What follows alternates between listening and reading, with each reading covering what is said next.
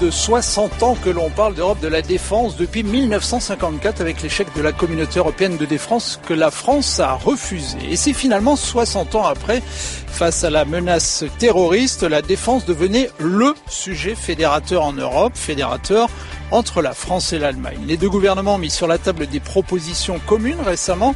Pour l'instant, on n'est pas du tout dans l'idée d'une armée européenne. De chaque côté du Rhin, on plaide plutôt pour des outils qui permettraient aux militaires de travailler lors d'opérations communes. Une donnée fondamentale a rebattu les cartes dans ce dossier, c'est bien sûr le Brexit. Les Britanniques se sont toujours opposés à toute idée d'une défense européenne et encore moins d'une armée européenne. Mais peut-on imaginer sérieusement dans l'avenir une défense européenne sans les Britanniques? Comment également cette défense européenne doit-elle se positionner par rapport à l'OTAN sans porter préjudice à l'Alliance Atlantique?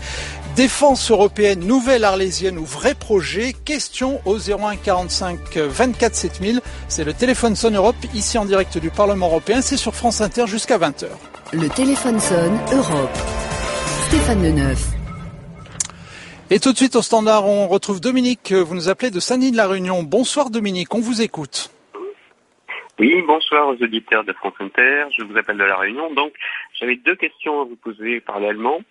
Peut-on réellement parler d'une politique européenne de sécurité et de défense dite autonome, dans la mesure où cette politique nous lie directement aux États-Unis et à l'OTAN, dans le cadre de l'article 42 du TUE et dans, quelle mesure la prolifération des bases de l'OTAN sur le sol européen ne constitue-t-elle pas un risque de guerre en Europe vis-à-vis de la Russie, notamment quand on sait la puissance euh, américaine déployée sur ces différentes bases?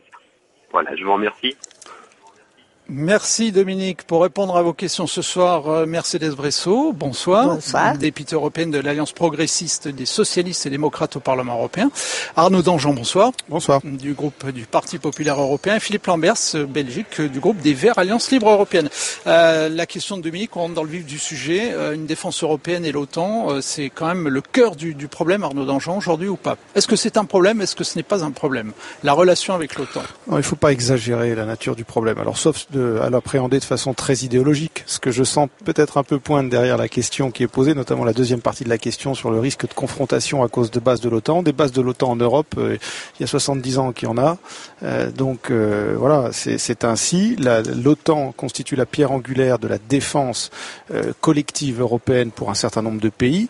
L'article 42 du traité auquel il est fait référence ne dit pas que c'est l'OTAN qui doit tout faire. L'article 42, il énonce euh, euh, toutes les modalités d'une politique de défense européenne à construire. Et il dit simplement en une ligne, en 42.2, il dit que euh, cette politique de défense euh, doit se construire en tenant compte du fait qu'un certain nombre de pays s'en remettent, c'est vrai, à l'Alliance Atlantique en priorité. Voilà. Et c'est la réalité aujourd'hui. Un certain nombre de pays s'en remettent, euh, essentiellement entre guillemets des petits pays, des pays plus modestes en matière de défense, s'en remettent essentiellement à l'Alliance Atlantique. Ça peut poser un problème dès lors que ces pays, pour des raisons d'ailleurs plus souvent idéologiques que pragmatiques, considèrent que euh, on ne peut pas avoir de politique autonome et qu'on doit tout faire euh, à l'intérieur de l'OTAN. Mais il y a Ce quand sont même... essentiellement les, pays euh, de, l'Europe de l'Est. Bah, il y a beaucoup de pays d'Europe centrale et orientale qui ont cette vision, mais pas tous. et puis, on a quand même un certain nombre de pays qui considèrent qu'on est sorti aujourd'hui de la lutte théologique entre l'OTAN d'un côté et l'Europe qui ferait concurrence à l'OTAN et qu'on peut développer des complémentarités. Moi, ma position, elle est très claire. L'OTAN ne peut pas et ne doit pas tout faire. Et donc, un certain nombre de défis sécuritaires reviennent à assumer aux Européens eux-mêmes. Madame Bressot bah, euh, moi aussi, je pense que euh, ça a été dit clairement par Obama, et si jamais c'était Trump à gagner, ce serait encore pire que les États-Unis ne veulent pas euh, pendant très longtemps assumer seuls en tout cas euh, en manière dominante, la défense de l'Europe, que l'Europe est forte, elle doit se défendre d'elle-même, naturellement en coopération avec les États-Unis à l'intérieur de l'OTAN. Donc les propositions qui sont sur le tapis, franco-allemande, italienne, de la euh, responsable, de la haute responsable pour la politique extérieure européenne, Mogherini, sont toutes des propositions qui visent à une plus forte coopération intra-européenne pour rendre l'Europe plus capable de participer euh, à la défense commune à l'intérieur de l'OTAN. Donc il y a, je ne vois aucune euh, contradiction, je vois plutôt un devoir de l'Europe de euh, pourvoir à sa propre défense à l'intérieur de l'Alliance. Philippe Lambert euh, oui, donc tout d'abord sur la question des hein. bases, euh, des bases de l'OTAN qui pullulent en Europe, il y en a, euh, il y en a une fraction de ce qui existait au moment de la guerre froide. Et je rappelle que qu'est-ce que c'est une base de l'OTAN? C'est une base en fait qui héberge une unité d'un des pays membres de l'État euh, de, de l'OTAN, et cette unité est déclarée à l'OTAN dans la structure militaire intégrée. Mais donc la plupart en fait des bases de l'OTAN sont des bases qui appartiennent et qui hébergent des unités des États membres de l'Union européenne en réalité. Les bases américaines euh, ah, les États-Unis ne faisant pas partie de l'Union européenne, sont ultra minoritaires dans les, dans les bases de l'OTAN. Et on en a beaucoup moins aujourd'hui qu'on en avait au moment de la guerre froide. Sur l'autonomie opérationnelle de l'Union européenne, là où je vois le besoin le plus criant, c'est la, la capacité de conduite d'opération. Qui dispose en Europe de centres de commandement capables d'exercer la conduite d'opérations à l'extérieur euh, de notre territoire, eh bien, il y en a très très peu et nous ne disposons pas vraiment de cet outil de manière indépendante de l'OTAN. Autrement dit, lorsque les Européens estimeraient que c'est dans leur intérêt de mener une opération en dehors de leurs frontières, eh bien, trop souvent, nous sommes conduits à nous en remettre aux infrastructures existante du côté de l'OTAN, ce qui crée une dépendance politique. Et ça, je pense que euh, c'est quand même une des conditions de l'autonomie politique de l'Union européenne que de disposer au moins des moyens de conduite d'opérations à l'extérieur de manière autonome. Ce qui ne veut pas dire qu'on va dupliquer les unités proprement dites que l'on va engager, mais bien la structure de commandement dont on a besoin si on veut être autonome. Mais est-ce que ça signifie, Arnaud Dangean, qu'il faut être d'abord indépendant, avoir notre propre technologie d'un point de vue euh, sécuritaire? Est-ce qu'aujourd'hui on n'est pas trop dépendant de la technologie euh, américaine finalement? Mais on a des on a des dépendances, on a des trous capacitaires, ce qu'on appelle des trous capacitaires en matière de renseignement, euh, renseignement satellitaire, euh, les drones par exemple euh, aussi. Euh, on a on a des, des, des, trous capacitaires sur ce qu'on appelle les fonctions de, de, de, reconnaissance surveillance, donc tout ce qui est renseignement. On a des trous capacitaires en transport. on a des trous capacitaires sur certains types d'armements. Donc effectivement, on n'est pas autonome technologiquement et, et sur le plan capacitaire ça pose un, sérieux problème politique, évidemment, quand on doit assumer des opérations et on est obligé souvent de s'en remettre à une aide extérieure. Euh, c'est sur ces, ces points-là qu'il faut faire porter l'effort, effectivement. On est également, mais on est, ça découle aussi effectivement d'une forme de, de dépendance politique qu'un certain nombre d'États, dont un, certain nombre d'États se satisfont. Il ne faut pas se raconter d'histoire, effectivement. Lesquels d'États, par exemple? Mais on l'a dit déjà, un certain nombre de pays d'Europe centrale et mhm. orientale, pour des raisons historiques évidentes. Euh, ces pays-là ont été intégrés euh, de force pour la plupart dans le Mais est-ce que ça signifie qu'ils n'ont pas, ils, n'ont pas euh, ils, recherchent à tout prix le parapluie américain et ils n'ont pas confiance dans la capacité des Européens à se protéger eux-mêmes non, je crois qu'en fait, euh, un certain nombre de ces pays, je pense par exemple aux pays baltes qui ont fait partie de l'Union soviétique, c'était même pas du pacte de Varsovie, ils s'étaient intégrés à l'Union soviétique de force avant la Seconde Guerre mondiale. Euh, pour ces pays-là, la seule garantie qui vaille, c'est celle d'une autre superpuissance. C'est véritablement celle fournie par les États-Unis. Autrement dit, est-ce que est-ce que les Français, est-ce que les, les, les, les, Britanniques vont mourir pour Tallinn? Ils pensent que non, et donc ils se disent, ben, il faut la garantie américaine. Évidemment, vivant aux portes de la Russie de Poutine, qui n'a quand même rien de rassurant, je peux comprendre euh, leur, euh, leur crainte. On retourne au standard, au 01 45 24 7000. Maxime, vous nous appelez de Nancy. Oui, bonsoir. Je voulais simplement vous demander comment nous pourrions faire une défense, une Europe de la défense en sachant qu'elle demandera probablement un nouveau traité européen et euh, si tous les pays ne sont pas d'accord, j'écoutais il y a encore peu de temps François Asselineau de l'UPR expliquer qu'il fallait activer donc l'article 48 pour faire une réforme des traités ou un nouveau traité.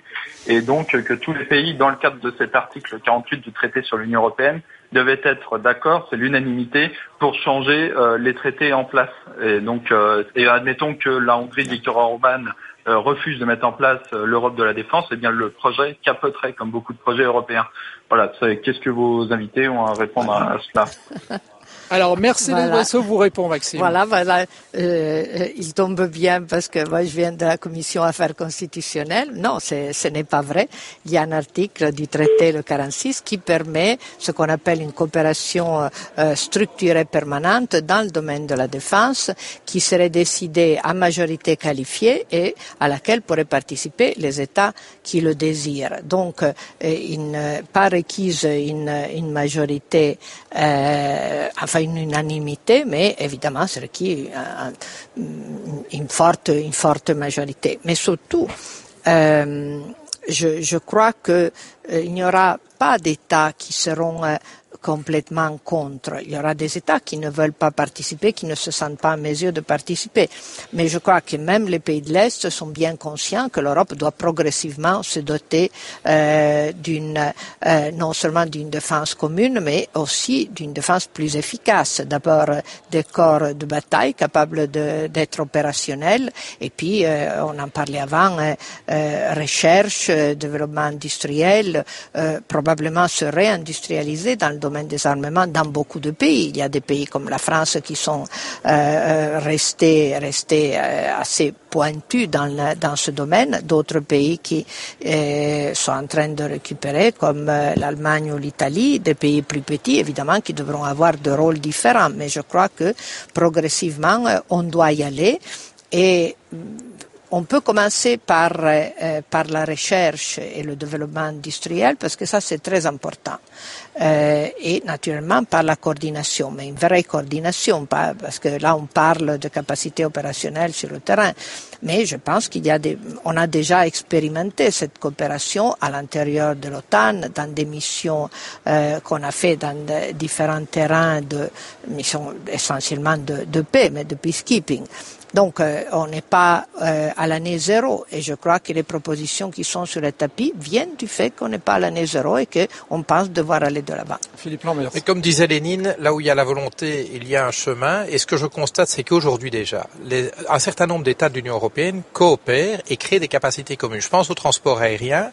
Une série euh, d'États membres, et je pense évidemment à l'Allemagne, au Benelux, à la France, ont décidé de mettre en commun leurs moyens de transport aérien. Il y a un commandement unique euh, basé à Eindhoven qui, euh, qui dirige en fait les opérations de transport aérien. Et donc souvent dans une opération euh, française, vous pouvez avoir un avion de transport hollandais euh, alors, par exemple, on a appris cet après-midi tout hein, ça existe... que, Paris et Berlin vont mettre des avions de transport en commun militaires qui seront basés en France. Ben, c'est très bien et ça, ça, ça, montre déjà les coopérations qui sont possibles, je pense aussi à l'entraînement. Il y a beaucoup de choses qui se font déjà de manière bilatérale ou multilatérale. Et donc, je crois que l'idée, c'est de changer d'échelle et d'essayer euh, d'augmenter, euh, d'augmenter ces, ces, coopérations. Et je pense que ça fait tout à fait sens. Mais cette idée qu'il faudrait d'abord un traité pour coopérer, je veux dire, à ce compte-là, on n'aurait jamais eu l'Union européenne parce qu'avant le traité européen sur le charbon et l'acier, il n'y avait pas de traité européen sur le charbon et l'acier. Il y a d'abord eu la volonté politique et puis on a mis en place les institutions. C'est dans ce sens-là que ça marche. le, le, traité, euh, à partir duquel on travaille aujourd'hui est extraordinairement flexible sur ce sujet. Il y a l'article 42 qui définit